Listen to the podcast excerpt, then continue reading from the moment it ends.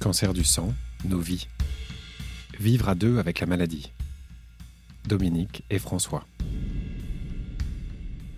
Je suis François, j'ai 63 ans, je suis à la retraite et j'ai été diagnostiqué euh, de la maladie de Waldenström en 2019.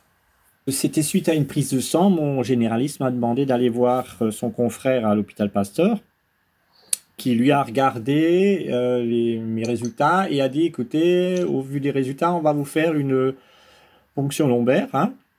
Euh, donc là, il m'a confirmé que j'avais la maladie de Waldenström.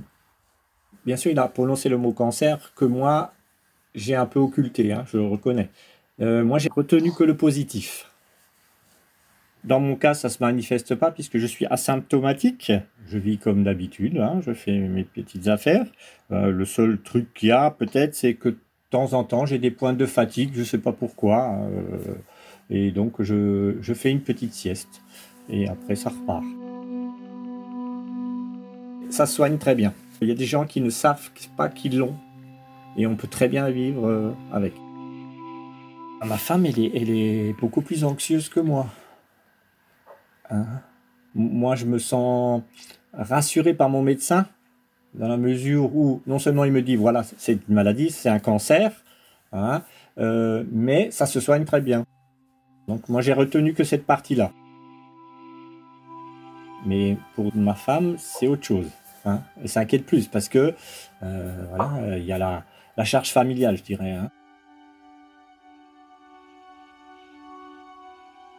Je m'appelle Dominique, je suis mariée avec François depuis 13 ans. Hier, on a fêté euh, notre 13e anniversaire de mariage.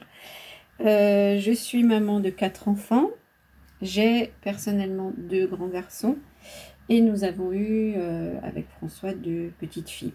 une est en sixième et la dernière est en CE2. Et donc ces deux petites euh, sont au courant de la maladie de leur papa.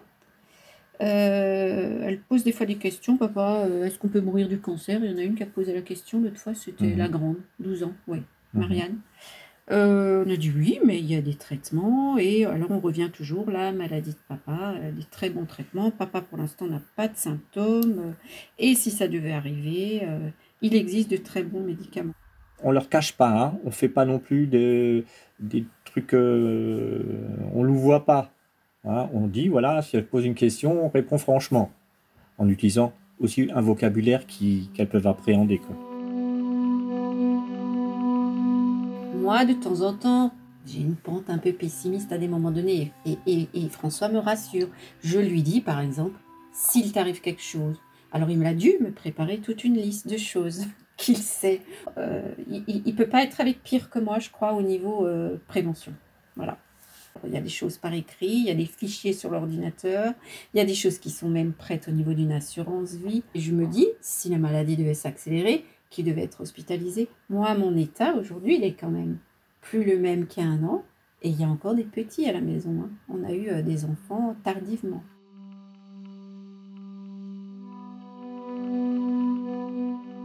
Tous les jours quand je me réveille, euh, la première chose c'est de me mettre, la main à côté. Et alors, il, se lève très tôt, hein, euh, mais je sais qu'il est allé déjeuner. Alors le lit est vide, ou alors s'il est là, je me dis ok, il respire et tout, donc je me rassure. Bon, il le sait pas, hein, c'est assez. Enfin, si, je pense qu'il s'en doute que je fais ça.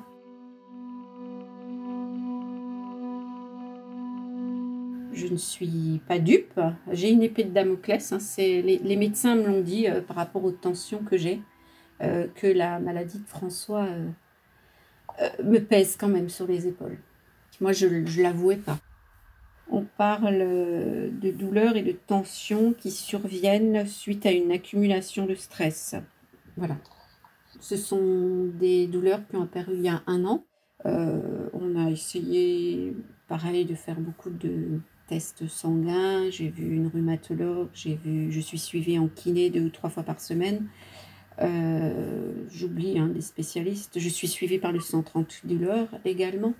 Euh, c'est sûr que mon état là, c'est un peu euh, le corps qui me dit maintenant il faut que tu te poses, il faut que tu souffles, il faut que tu acceptes la situation. Donc on, a déjà fait différemment, comme dit avec François quand il a ses pics de fatigue. ben maintenant, c'est moi qui dois aussi souffler pour que ben, je sois là si jamais il y avait aussi euh, des symptômes chez François. Et parce que, ben, parce que j'ai envie de continuer de croquer la vie et de m'occuper de ma famille. Et de moi-même aussi. Moi, ce sont des douleurs au quotidien. Mais je n'ai pas quelque chose de grave. Les médecins me rassurent. Alors que chez François, on parle d'un cancer, une maladie de Wallenstrom, et lui, il n'a pas mal. Donc, quelque part, je me dis, euh, la vie, elle est bizarrement faite.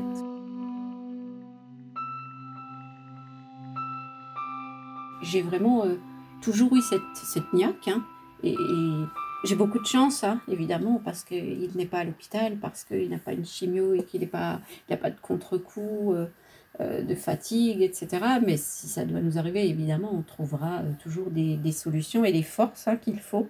On a, on a vraiment énormément de, chance euh, aujourd'hui. Le moral et le fait de continuer de vivre, ça, je crois que c'est le maître mot et c'est ce qui nous booste au quotidien. Quoi.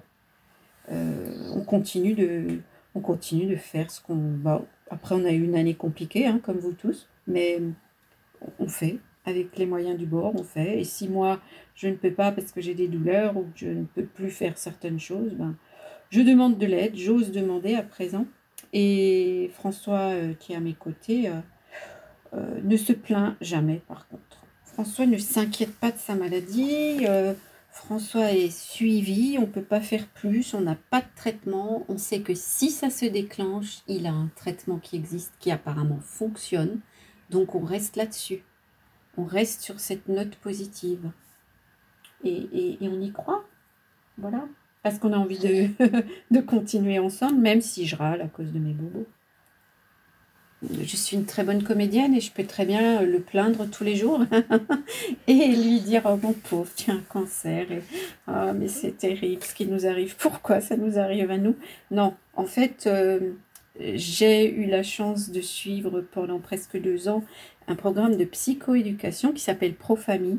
Et ce programme, qui est une pointure, hein, euh, vraiment, euh, qui est gratuit en Alsace, euh, m'a permis de réaliser que suivant notre état, notre humeur et nos émotions et nos façons d'être, on peut aller vers le bas ou on peut aller vers le haut. Et que souvent, de la musique ou un film ou des attitudes ou des personnes toxiques peuvent effectivement nous emmener d'un côté ou de l'autre. Donc ça, évidemment, euh, on l'applique. C'est sûr que dans notre couple, euh, ces moments de fatigue chez François, mes douleurs chez moi, mais on a du tout euh, ajusté, adapté. Mais en fait, ça se fait comme, vous voyez, un couple de patineurs sur la glace? Ils ont des figures. Si l'un n'est pas là pour soutenir l'autre, l'autre tombe. À des moments donnés, les patineurs se séparent. Ils ont chacun leur figure à faire. Et à des moments donnés, ils sont ensemble. Donc le patineur va porter la femme, ensuite euh, euh, va la lancer, ensuite ils vont faire des espèces de courbes ensemble et de figures, cette belle chorégraphie. Moi, je pense que la vie de couple, en fait, c'est ça. Euh, maintenant, on fait peut-être du patin de glace moins rapidement. voilà. Cet épisode du podcast Cancer du sang, Nos vies, a été réalisé avec l'association ELI. Ensemble, lymphome, leucémie, espoir. France Lymphome Espoir, Silk, l'association Laurette Fugain, l'AF3M et Abvi. Rendez-vous sur votre plateforme de podcast habituelle pour retrouver tous les épisodes et vous abonner à la série.